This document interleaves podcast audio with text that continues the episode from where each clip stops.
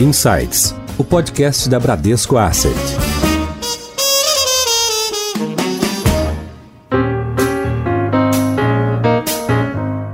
Olá, bem-vindos a mais um episódio do Insights, o seu podcast semanal da Bradesco Asset. Eu sou a Priscila Forbes e hoje nós vamos falar sobre ESG. A cada dia, as empresas dão mais importância aos critérios ESG. A sigla é em inglês, em português seria ASG, para representar critérios ambientais, sociais e de governança na sua filosofia corporativa. Esses são critérios que demonstram o comprometimento de uma companhia com o meio ambiente, com regras de governança e de compliance e com a inclusão e justiça social, a adoção desses critérios garante a sustentabilidade do negócio no longo prazo e, principalmente, demonstra o seu comprometimento com a sociedade. Gestoras como a Fama Investimentos, que foi fundada em 93, tem em sua carteira de investimentos aspectos ESG, assim como a Bradesco Asset. Nós da Bradesco Asset, desde 2010, incluímos os filtros ESG em todas as nossas análises e praticamente em 100% dos nossos ativos. Nós também acompanhamos,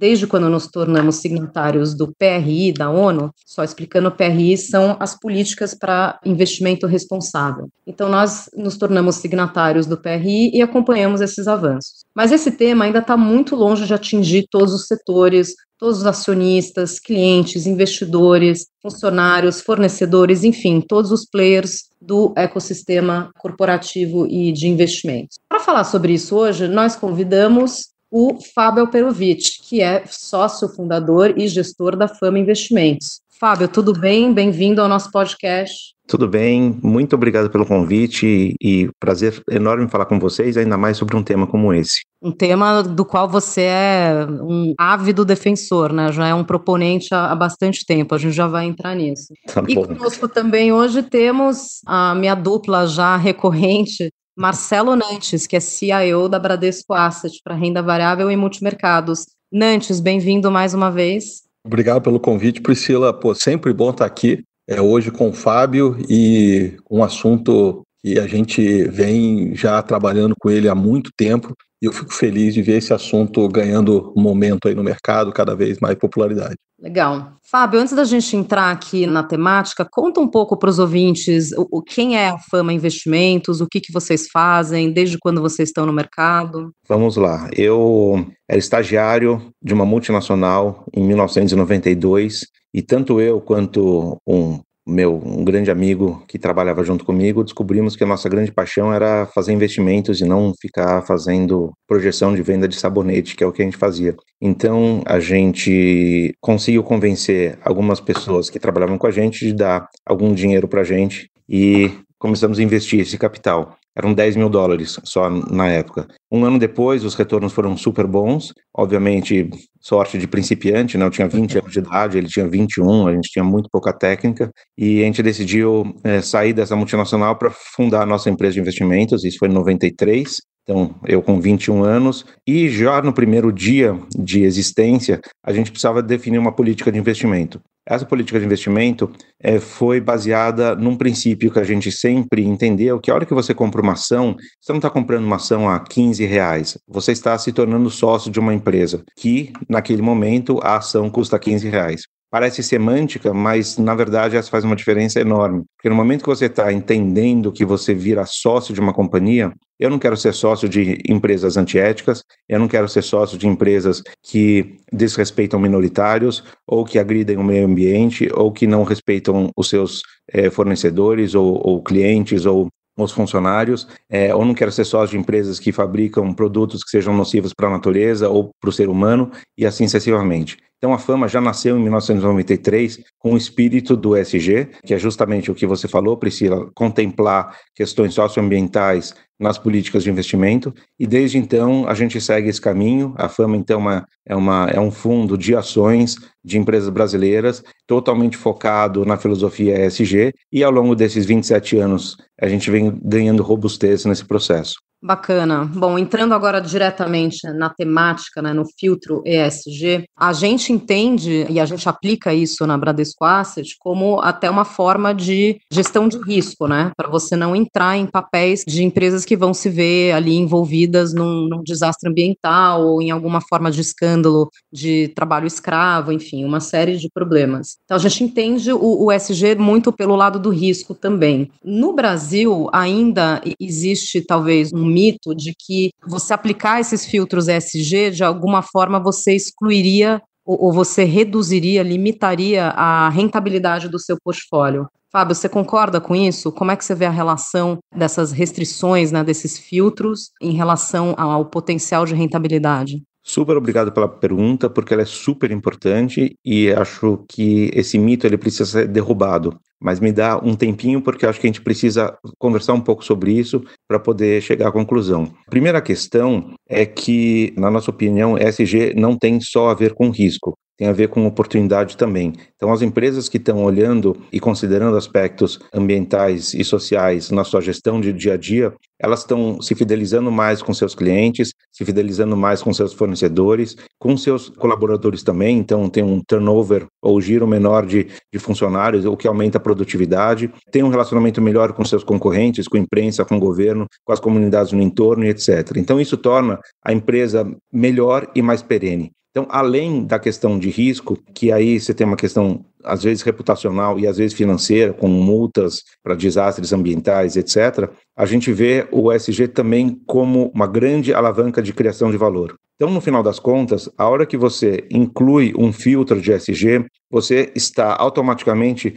trazendo o grupo de empresas de maior qualidade para o seu portfólio. Eu gosto de fazer uma analogia. Imagina a gente procurando uma agulha num palheiro. Não é fácil de achar essa agulha num palheiro. Agora, se essa agulha está dentro de uma caixinha, de uma gaveta, facilmente você vai achar. Então, quando a gente pensa ESG como um filtro de qualidade, ao excluir as empresas que, que não tenham essa visão holística e, e, e que contemple todas as partes interessadas, ou seja, todos os stakeholders, é a hora que você coloca o seu universo limitado a essas companhias, muito mais facilmente você vai achar empresas de alta qualidade, alta performance. Então, é o contrário, você está aumentando o seu retorno Existem mais de 2 mil estudos acadêmicos a respeito disso e que comprovam que o SG aumenta retorno e reduz risco. Perfeito.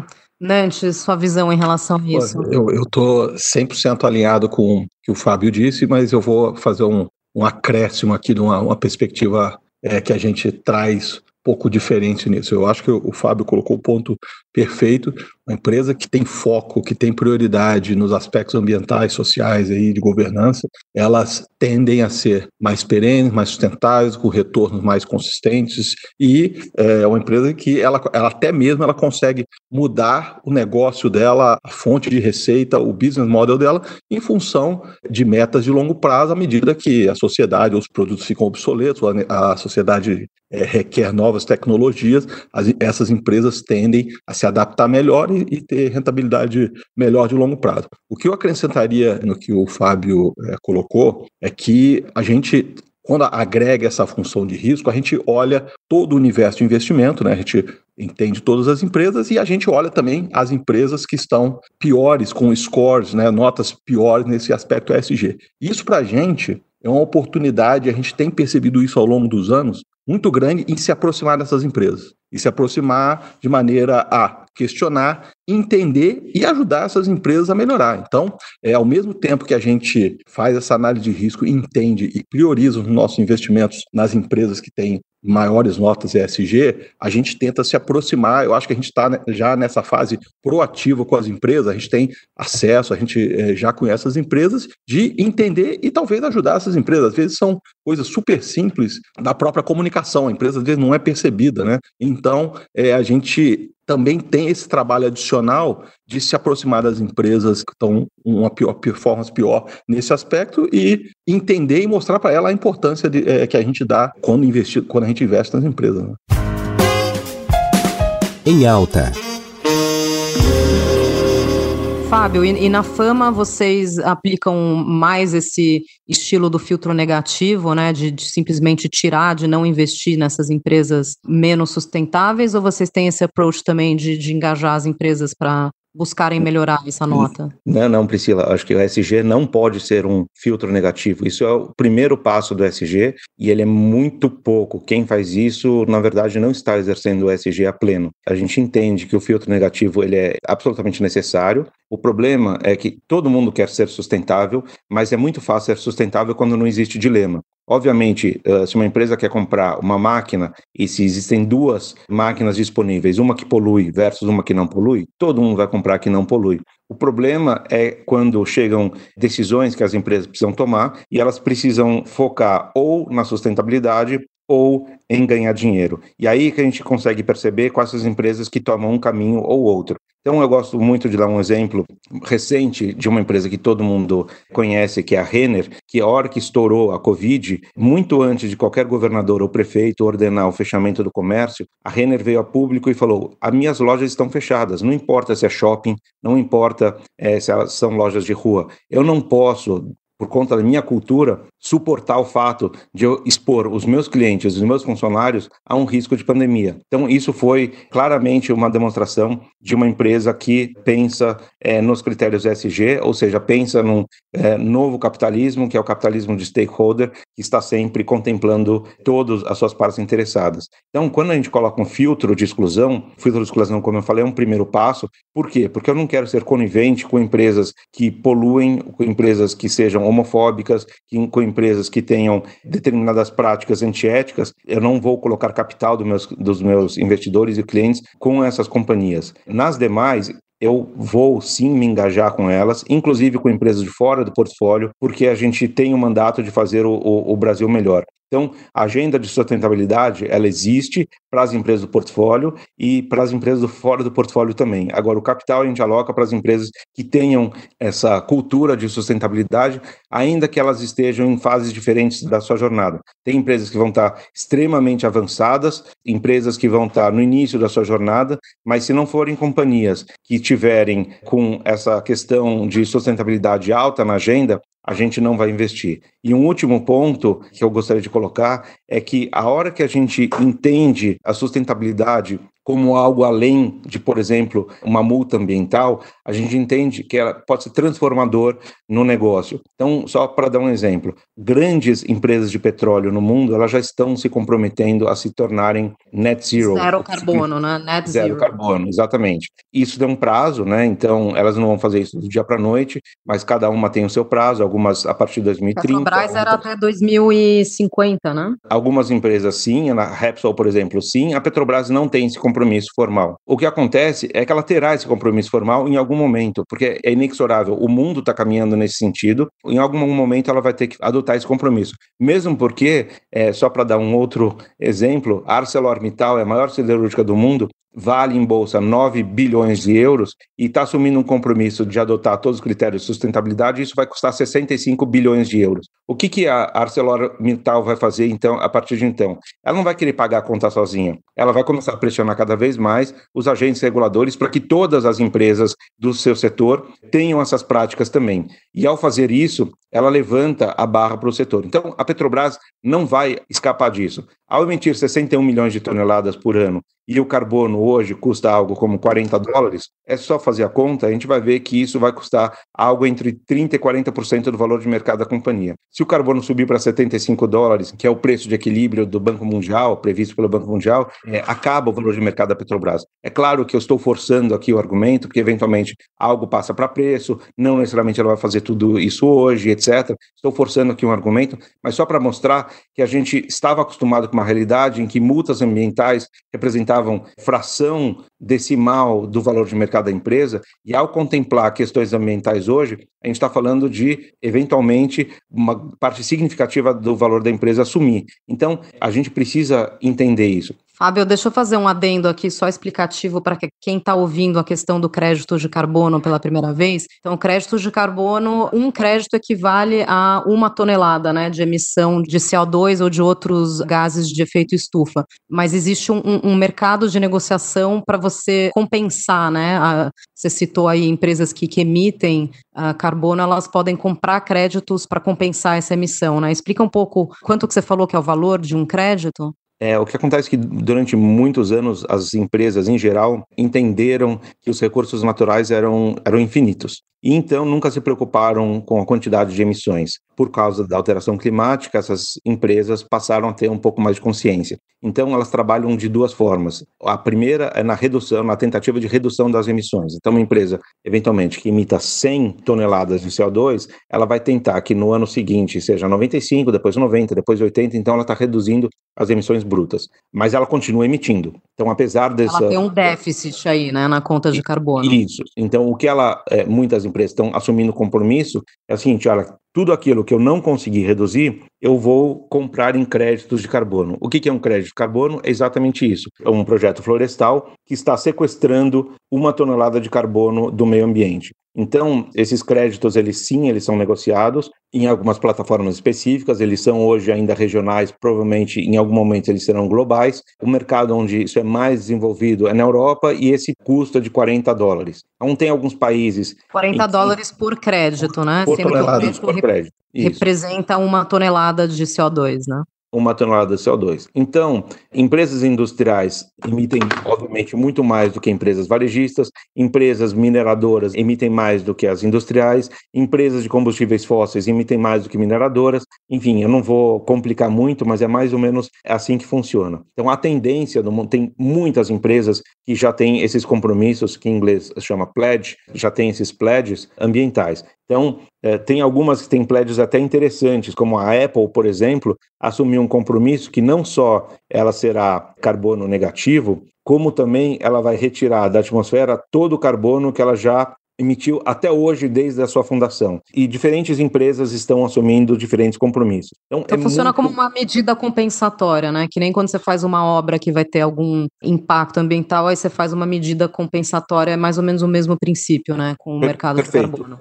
Só que essa medida compensatória, ela, como o preço do carbono tem subido, ela está ficando cada vez mais caro. Então, isso leva as empresas a terem o maior interesse do mundo a reduzir suas emissões para não ter que gastar tanto com medidas compensatórias. E tem um efeito colateral disso, porque à medida que as empresas vão ter que pagar essa conta, isso acaba trazendo competitividade para energias renováveis que eventualmente não tinham tanta competitividade. Então, o crescimento de é, energia nuclear, energia solar, energia eólica, agora hidrogênio também é uma nova forma de, de energia que está começando a, Biomassa a entrar. também, né? Exatamente. A gente está vendo, então, uma transformação em muitos aspectos. E aí ela transcende o lado ambiental, ele vai também para o lado social. Além disso, as questões sociais também, quer dizer, empresas hoje, por exemplo, que mantêm práticas até racistas ou que não aceitam a diversidade, etc., vão perder seus consumidores. Essa nova geração, geração Z, ela tem uma geração cheia de propósito.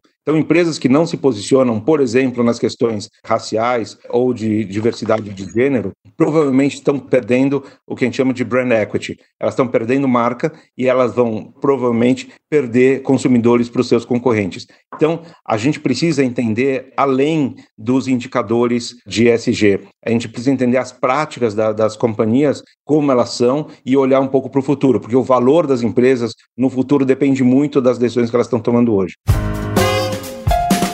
Em Foco.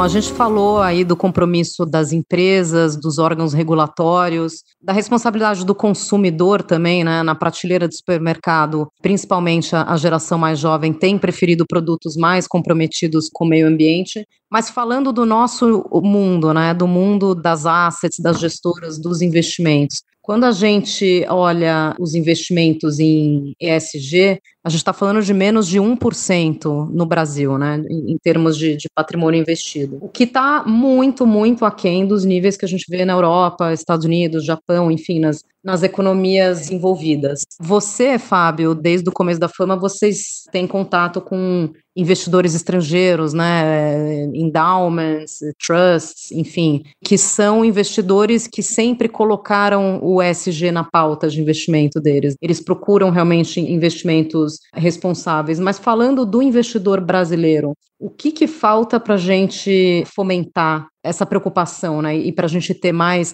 claro, a gente vê recentemente iniciativas, né? Algumas eh, grandes distribuidoras criando plataformas para fundos ESG e, e bancos também criando áreas ESG. Mas assim, ainda é muito pequeno, é muito pouco representativo. O que, que falta para isso crescer e qual que é o nosso papel como gestores? É, a gente está no meio ou no início de uma, de uma transformação muito grande. E toda transformação ela é meio caótica. Então, é, vem um tsunami de informação, e aí vem produtos que são adequados, outros produtos que são inadequados, e aí vem pessoas tentando fazer coisas diferentes. E Tem a gente, gente tá pegando nesse... carona nessa moda também, né? Muita Tem gente, gente que acordou carona. agora para o ESG e tá Exatamente. botando uma carinha ESG lá no produto para pegar carona. É, esse é um termo que chama greenwashing, né? Você querer parecer verde quando na verdade você não é. é o SG é um, tema, é um tema super complexo e não adianta simplesmente pegar um produto, colocar a sigla SG depois, excluir duas empresas e, e achar que você está fazendo, exercendo SG. Então é um tema super complexo mesmo. Agora, eu acho que ele, para de fato, ele ganhar corpo, primeiro a gente tem que falar sobre ele. Então, ainda que esteja, enfim, a gente está no meio de um início de uma grande revolução, não tem um dia nos jornais de grande circulação que não se fala desse termo. O que não acontecia há seis meses atrás ou um ano atrás. Então, ao falar desse termo, ou falar de questões uh, sociais, ou falar sobre questões ambientais, a gente traz para o âmbito do mercado financeiro um debate que ele não existia. Então, é muito bom, porque pessoas vão se informar cada vez sobre o assunto, e o assunto é, vai virar, de fato, é um assunto mainstream, né, um assunto de domínio público, e não um assunto de nicho. Acho que esse é o primeiro ponto. O segundo ponto, que eu acho bastante importante, é a derrubada de mitos. Então, ainda existe a crença de que, ao fazer o bem, você está abrindo mão de retorno. Então, olha, eu vou investir nessas empresas que são super legais, mas eu vou ganhar menos. Não é verdade. As pessoas e os investidores precisam entender que é justamente o contrário. As empresas de alta qualidade, alto compromisso com critérios ESG, elas também são empresas de alta performance e por isso elas rendem mais e têm menos risco. Então, como modalidade de investimento, é a hora que se quebra esse paradigma e os investidores começam a entender que é uma excelente opção, além de fazer o bem também, acho que a gente ajuda a desenvolver esse mercado. E tem um terceiro ponto que eu acho que é fundamental, que é o choque geracional. Então, vou dar um, um exemplo. Quando eu tinha 20 anos, eu não conhecia nenhum vegano, provavelmente. Hoje, é, com muitas pessoas que eu conheço que tenham 20 anos, são veganas, algumas por questão de saúde, outras por questão de se importar com crueldade animal. Não é só a crueldade animal, né? A indústria de proteína animal, além do, da questão do desmatamento, tem a emissão claro. de metano, né? Os Isso. rebanhos bovinos têm o problema da, da emissão de metano, que piora muito a questão do efeito estufa, né? Muito, e são as empresas que também desmatam a Amazônia, enfim. Mas tem muita gente que é vegana por um propósito. Né? Essas pessoas, elas não conseguem, por exemplo, investir em empresas do setor de frigoríficos. Então, essa nova geração, que de nova geração Z, é uma geração que vem cheia de propósito. A geração anterior era uma geração talvez menos sensível e queria, quando pensava em investimento, pensava puramente no retorno e menos no como o retorno era atingido. Essa nova geração, ela não quer ser conivente com práticas que ela não acredita. Então, obviamente, essa geração, essa geração, ela tem hoje um poder discricionário limitado e também um poder de investimento limitado. À medida que essa geração vai crescendo dentro das suas organizações e essas pessoas vão virando gestores, analistas, chefes de família, detentoras de patrimônio, tem a, etc. Tem a, a, transmissão de patrimônio também, né? Eles Isso. vão herdar o vão patrimônio, o patrimônio dos pais. A gente vai ver uma aceleração muito grande por conta de uma questão geracional. Então, eu vejo com muito bons olhos, apesar da gente estar nesse início caótico, eu vejo com muito bons olhos o desenvolvimento do mercado. Legal, então a gente falou aqui do que a gente chama também de triple bottom line, né? Eles estão preocupados não só com o lucro financeiro, mas também com, entre aspas, o lucro ou o resultado ambiental e social das empresas, né? Obviamente, a gente vê lá fora esse processo aí de investimentos em empresas com maior foco sustentável mais avançado do que aqui, né? Aqui que a gente, pelo menos do nosso lado, que a gente viu nos últimos anos, né? Se a gente separar em é, investidores institucionais e o, o varejo, na né, pessoa física especificamente, a gente já historicamente já via alguns investidores institucionais mais preocupados, é, nos questionavam, é, até com alguns mandatos específicos com foco nisso, mas era muito pontual, né? apesar de existir, era mais pontual. O que a gente vem notando é que os investidores institucionais, ao, nos últimos anos, já vinham aumentando a, a, demanda por esse tipo de investimento, e, como o Fábio disse, as estimativas são que nos próximos 10 anos, é, no mundo, né, mais ou menos um trilhão de dólares, começa a mudar de mão por processos sucessórios entre para as novas gerações e vão demandar mais, é, vão questionar as empresas, os investidores, é, os gestores, né, como estão investindo esse capital. E à medida que essa, essas gerações avançam dentro aí do, das corporações, é, sem dúvida nenhuma, isso vai, eu acho que esse, é, está pegando um momento, isso vai virar uma parte cada vez mais relevante no processo de investimento e na gestão das empresas. Né? E Nantes, queria te perguntar como é que é hoje no Brasil, na divulgação de resultados das empresas, tem ali a divulgação de, vamos dizer assim, do balanço social da empresa também, uhum, né? Mas uhum. o, o que, que é divulgado espontaneamente e o que, que é regulatório, né? O que, que a gente viu de mudança ou de evolução na parte regulatória, no sentido de obrigar as empresas a, a divulgarem os impactos ambientais e sociais? Eu não acho que tem, que não é nem o, a regulação. A regulação não tem é, evoluído muito nesse sentido, sim. Obviamente, na parte contábil, que exige mais transparência e que faz parte de um dos aspectos, né, a transparência das empresas, mas nos aspectos contábeis, mas é, não é nem a questão regulatória. Realmente, os investidores pressionam as empresas e demandam cada vez mais disclosure, né? mais transparência no que elas fazem, no que elas estão fazendo e, inclusive, nas tendências, de maneira que a gente consiga acompanhar a evolução delas em alguns aspectos. Vou te dar um exemplo. A gente, a Abram, faz parte de uma iniciativa chamada TCFD, que é um, uma iniciativa liderada pela PRI, né, pela própria Nações Unidas, de uh, investidores que vão demandar das empresas mais transparência no impacto financeiro uh, das emissões de carbono das empresas. Então, isso não é uma demanda regulatória, isso é uma demanda, um grupo de investidores, isso é global, demandando das empresas, pedindo compromisso das empresas de elas começarem a reportar como é que é a pegada de carbono deles e como é que ela vem evoluindo ao longo do tempo. Então, é muito mais isso vindo, eu vou chamar de uma autorregulação ou iniciativa dos próprios investidores contra as empresas, né, do que de regulação em si. Eu acho que é, o mercado, eu vou chamar de mercado, o, o ecossistema de mercado, está muito mais avançado do que a regulação em si nesse aspecto. Então, a gente poderia esperar ou prever que nos próximos anos as empresas que ah, não se adequarem, que não melhorarem, vamos dizer assim, a sua nota de ESG, ou que também não divulguem, né, que sejam mais opacas nas divulgações desses critérios, vão perder espaço nas carteiras das assets dos Certamente. É, é interessante porque esse ESG, muitas empresas até então, e ainda usam, né, isso como um mérito, né, poxa, eu faço isso, faço aquilo, e é muito engraçado que a gente está caminhando, felizmente, em que tá, já está se criando um constrangimento, né, poxa, você não faz isso, você,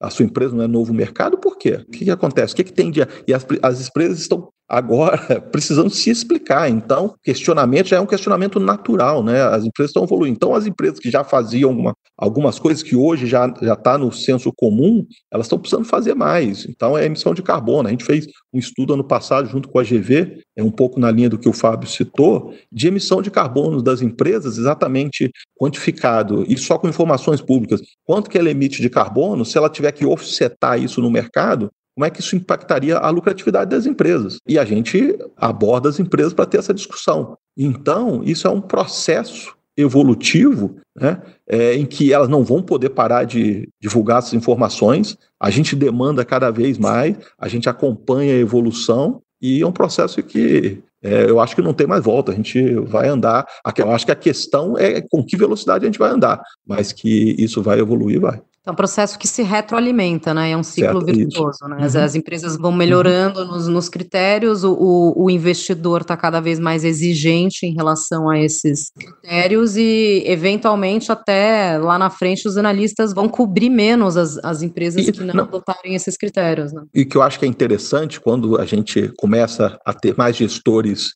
realmente engajados aí, que não são os greenwashers, né? É porque você, as empresas, você começa a realmente demandar, a você acompanha ao longo dos anos, então não tem mais como você ter a empresa que só faz, não vou fazer o mínimo necessário aqui, finge que faz, não faz, porque realmente está ganhando uma escala, um momento em que as empresas vão ter que se render, porque eu realmente preciso fazer isso. Seu guia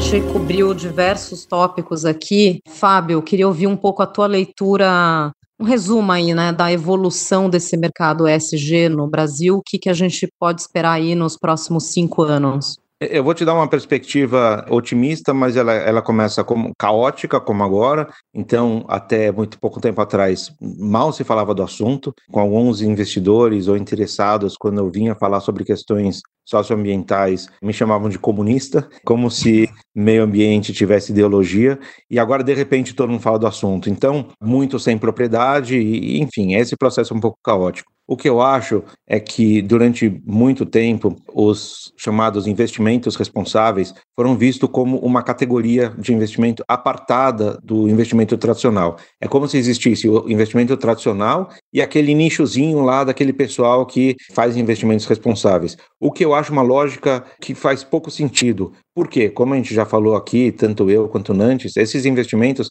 eles tendem a ser melhores investimentos do que os investimentos tradicionais eles geram mais retorno e têm menos risco. Então, à medida que o tempo vai passando, eu entendo que a gente vai ver uma inversão. Aquilo que é investimento responsável vira mainstream, ou seja, as pessoas vão entender é, nesses cinco anos, Priscila, que você colocou, que essa é a forma correta de investir. E o que vai virar nicho são os investimentos irresponsáveis. Mas em relação, por exemplo, a, aos índices, porque hoje, quando você fala em bolsa, a, as pessoas automaticamente pensam no Ibovespa, né? Claro, existem outros índices, mas o, o, benchmark mais utilizado é o Ibovespa. E quando você olha a composição do índice, se você pegar lá, é, somando Petro e Vale, é muito relevante na uhum. composição do índice. Então, você também tem poucas medidas, assim, a gente tem o ISE, né, o Índice de Sustentabilidade empresarial e o IGC, o Índice de Governança Corporativa, mas assim, é pouco conhecido, né? Pouco divulgado ainda, né? Você vê talvez lá na frente uma mudança até na composição do Ibovespa, eventualmente? Os investidores ESG, eles precisam competir com qualquer índice, seja lá o que tenha dentro. E do ponto de vista do investidor final, investidor tanto pessoa física quanto institucional,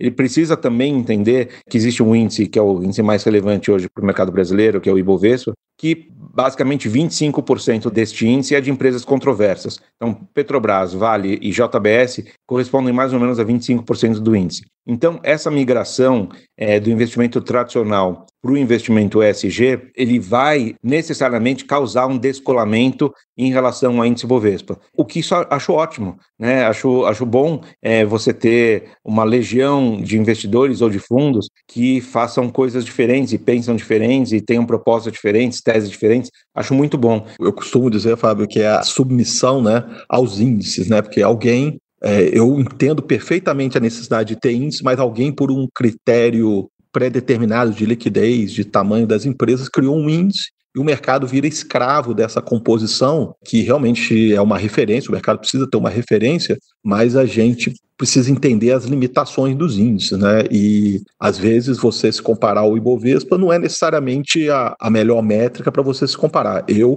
acho, até complementando o que vai acontecer nos próximos cinco anos no Brasil, eu acredito que a gente vai passar por um processo, a gente precisa passar por um processo enorme de reeducação no mercado. E reeducação vai desde a construção dos índices, a entendimento das empresas, dos investidores. Então, eu espero que a gente consiga organizar essa euforia que a gente está vendo agora, que é excelente, né? E a gente tem, consiga captar essa energia, canalizar, organizar, para a gente poder andar de uma velocidade maior para frente. E não é só moda, né? As não. nossas duas gestoras, a Fama e a Bradesco Asset, já aplicam esses critérios há 10 anos ou mais. É bom a gente ver novos entrantes, é bom a gente ver Ótimo. novos produtos voltados à ESG, a gente vê isso de forma muito positiva e realmente é algo que veio para ficar. Fábio, indo além né, da política de investimento da fama, falando da pessoa física, Fábio Alperovitch, você também é muito engajado em causas sociais, você é muito ativo nisso. Conta um pouco aí das suas, as suas causas do coração. Vi você muito ativo também na época de pandemia, ajudando muito, entrando com líderes comunitários para ajudar as pessoas que estavam passando maior necessidade. Conta um pouco para os ouvintes sobre esse teu trabalho. Ah, obrigado. Essa questão, para mim, é, eu convivo com ela desde que eu nasci, então até acho que a questão do SG na fama ela veio muito natural, porque eu acho que eu tenho, e acho que o meu, o meu sócio, o fundador, também tem essa preocupação social muito clara e, e também ambiental. Eu participo de hoje de seis ONGs diferentes, três delas eu fui fundador e três eu fui convidado. Então tem ONGs muito grandes internacionais como o WWF, que é uma ONG, uma das maiores do mundo de conservação ambiental. Faço parte também de uma ONG internacional chamada GRI, que tem a ver com o reporting de sustentabilidade. Faço parte de uma ONG que é um museu, é o Museu Judaico de São Paulo. Faço parte, é, enfim, fundei uma ONG de cães, que é um, que é um trabalho delicioso que eu faço, é, enfim, junto com a minha esposa. É super bacana e o objetivo é através de redes sociais é, trazer conscientização e educação para reduzir abandonos e maus tratos. Além disso, tenho uma ONG que eu fundei com uns amigos para discutir as complexidades do Oriente Médio, trazer um pouco do enfoque de direitos humanos e o sionismo de uma outra maneira, chama Instituto Brasil-Israel. E por fim tem o Instituto Fama, que foi a primeira delas, na verdade, que é um instituto, uh, é um endowment da própria Fama. Os sócios entenderam que nossa vida na Terra tem um, um, um, tempo, mas nossas ações sociais elas precisam transcender esse tempo. Então, parte dos resultados da fama são depositados nesse instituto que suporta hoje em dia seis instituições diferentes e a nossa ideia é perpetuar isso. Que bacana! Parabéns, Fábio. Muito obrigado. Então é isso, gente. Queria agradecer muito a participação de vocês. Nós conversamos hoje com Fábio Alperovitch, sócio fundador e gestor da Fama Investimentos. Fábio, obrigada pela tua participação. Muito obrigado, Priscila. É, adorei participar, adorei falar do tema. Ótimas perguntas. Acho que a conversa foi super bacana. Nantes, foi um prazer interagir com você. Vamos interagir mais vezes, é super bom. Ótimo. E obrigado a todos. Estou super disponível sempre para falar do assunto. É um prazer. E Nantes, obrigada por voltar aqui mais uma vez no Insights. Obrigado pelo convite. Poxa, excelente mais uma vez. Eu, cada vez que eu saio dos insights, eu acho que eu aprendo mais do que eu, eu passo. E ouvir as, os insights, as perspectivas do Fábio sempre traz reflexões que para a gente melhorar. E eu acho que a indústria precisa disso mesmo, essas interações para a gente se ajudar a carregar o tema para frente, né? Obrigado pelo convite. Obrigado também, Fábio. Encerramos aqui mais um episódio do Insights. Toda semana tem episódio novo na sua plataforma de preferência. Fique com a gente até a próxima. Tchau.